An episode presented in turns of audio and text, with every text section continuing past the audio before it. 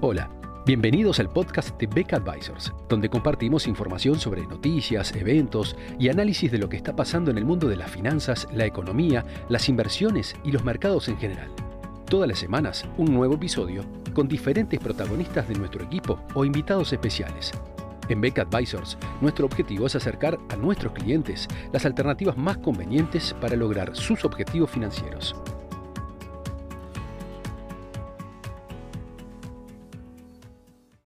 Un dato económico que ha llamado la atención y ha generado preocupación entre analistas, prensa, público en general, fue el de la caída del Producto Bruto norteamericano, el nivel de actividad en Estados Unidos en el primer trimestre de 2022, de un 1,4% tras un aumento de 6,9% en el cuarto trimestre de 2021, eh, siempre hablando, por supuesto, de tasas anualizadas. La primera pregunta que surge de inmediato es, bueno, ¿entró Estados Unidos en una situación de, recesión?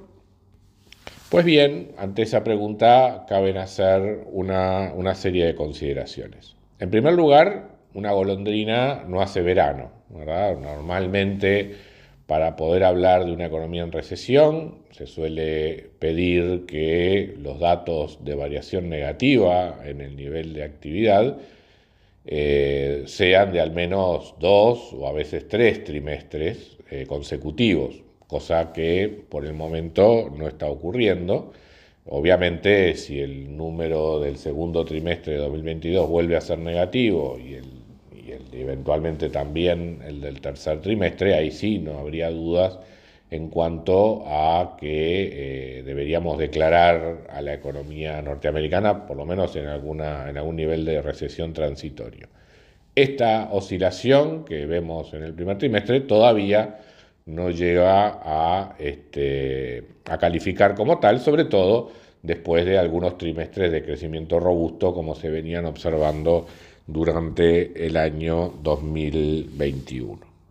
En segundo lugar, las consecuencias desde el punto de vista de recomendaciones de política y eventualmente también sobre los mercados financieros, que particularmente es lo que más nos, nos interesa, eh, también dependen mucho de que estas oscilaciones en el nivel de actividad tengan su origen en factores de oferta o en factores de demanda.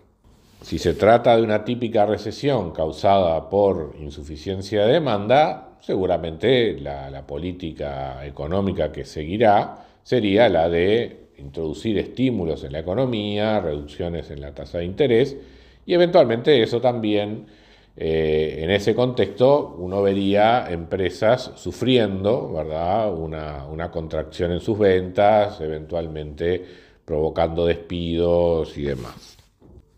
En cambio, cuando lo que se está teniendo son oscilaciones de oferta, ya sea por factores climáticos, problemas energéticos o problemas de abastecimiento, como que son los que típicamente están ocurriendo en este momento en Estados Unidos, eh, las respuestas de política son muy distintas. En ese caso, los estímulos de demanda poco o nada pueden hacer para, para mejorar la actividad económica.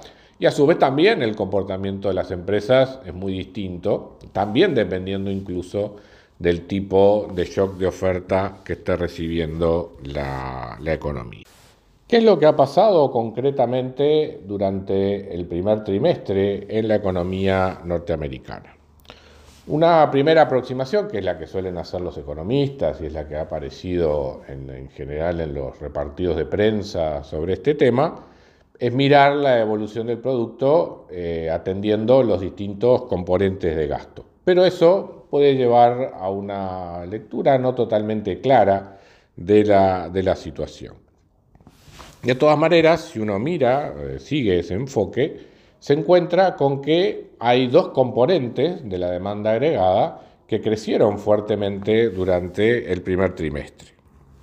El consumo privado, el, gasto en consumo del sector privado creció un 2,7% anualizado y el gasto en inversión privada, en inversión privada fija, creció un 7,3% anualizado durante el primer trimestre de este año en comparación, eh, esto siempre es comparación con el cuarto trimestre del año pasado. ¿Cuáles son entonces los componentes de la demanda total que caen? Bueno, hay una caída en el gasto del gobierno, que es fundamentalmente en insumos para defensa, eh, que uno debería considerarlo como transitorio. Hay una caída del 5,9% en las exportaciones y hay una caída significativa también en los, inventarios de las empresas. Y a su vez, toda esta película termina cerrando también con un aumento en las importaciones del orden de casi un 18%. Ahora, ¿qué, significa esto? O sea, ¿qué, es esto que sube, baja distintos componentes? Quizás la, la explicación más simple es mirar esto como si se tratara de una empresa, concretamente una empresa que, por ejemplo, produce heladeras, ¿verdad? Y eh, lo que está teniendo esta empresa es, por un lado, un primer trimestre eh, del año que estuvo, recordemos, caracterizado por una, fuerte alza de casos de coronavirus asociados a la, variable, a la variante Omicron, eh, que en Estados Unidos, al igual que lo que ocurrió en Uruguay y en muchos otros países del mundo, provocó eh, suspensiones transitorias en actividad en algunas empresas y también problemas de abastecimiento en la cadena de suministros. Entonces, imaginemos esta empresa que produce heladeras, que por un lado tiene que parar la planta durante algunos días o semanas eh, debido a, la falta de empleados con enfermedad, o que tiene dificultades para obtener insumos para la producción porque sus proveedores también este, están afectados por problemas similares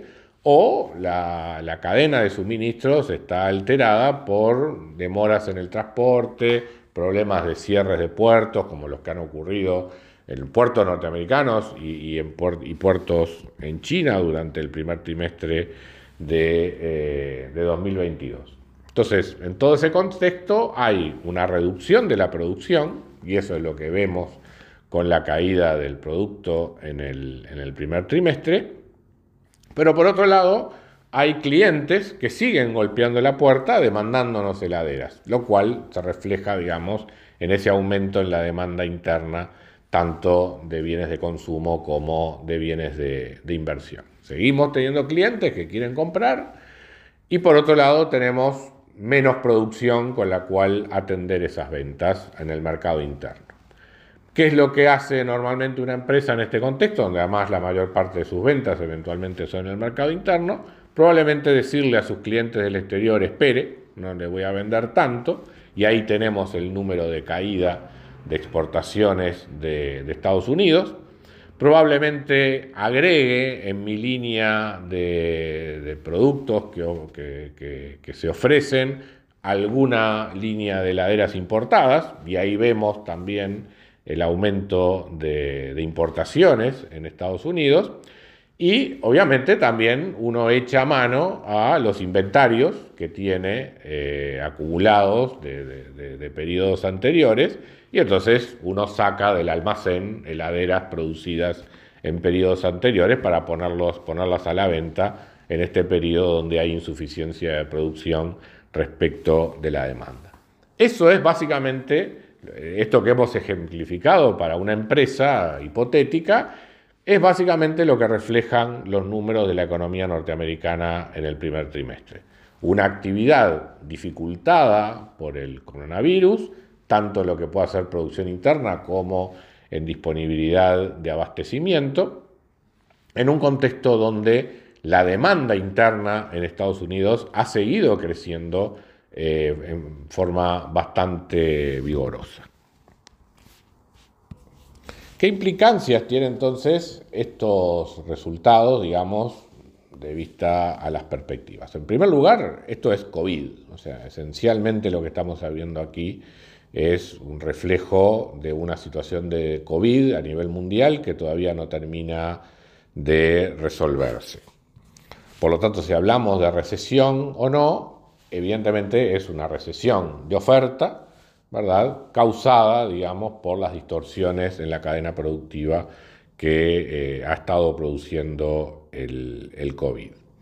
En segundo lugar, claramente lo que estamos teniendo aquí es presiones inflacionarias, o sea, una situación de oferta restringida, eh, enfrentada o que tiene por el otro lado una, un aumento persistente en la demanda agregada, con estímulos que todavía están presentes en la economía, y el resultado de ese exceso de demanda son presiones inflacionarias, como justamente fueron las que hemos estado observando en Estados Unidos durante el primer trimestre del año. O sea que esto no es más que la contracara, digamos, del fenómeno inflacionario tan agudo que eh, se viene observando en los Estados Unidos.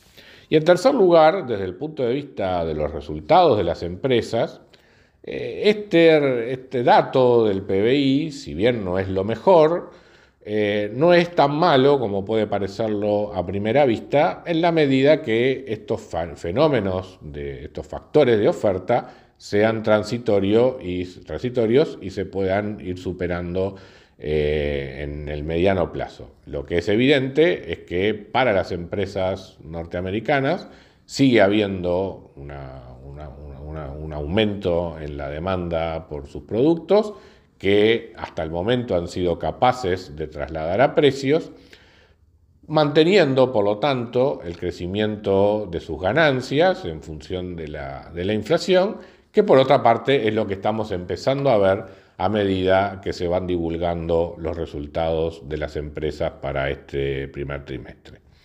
De modo que poniendo esta perspectiva, digamos, sobre los resultados del nivel de actividad del primer trimestre en Estados Unidos, eh, y ciertamente con el propósito de complementar este análisis con lo que está pasando en las empresas en las próximas semanas, una vez que tengamos un panorama más completo de los resultados de este primer trimestre, es que dejamos por aquí este análisis del nivel de actividad en Estados Unidos en el primer trimestre de 2022.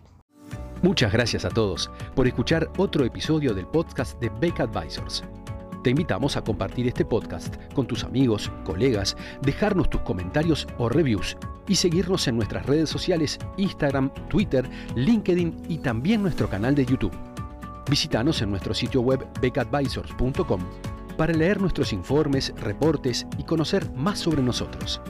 Hasta una próxima entrega y muchas gracias.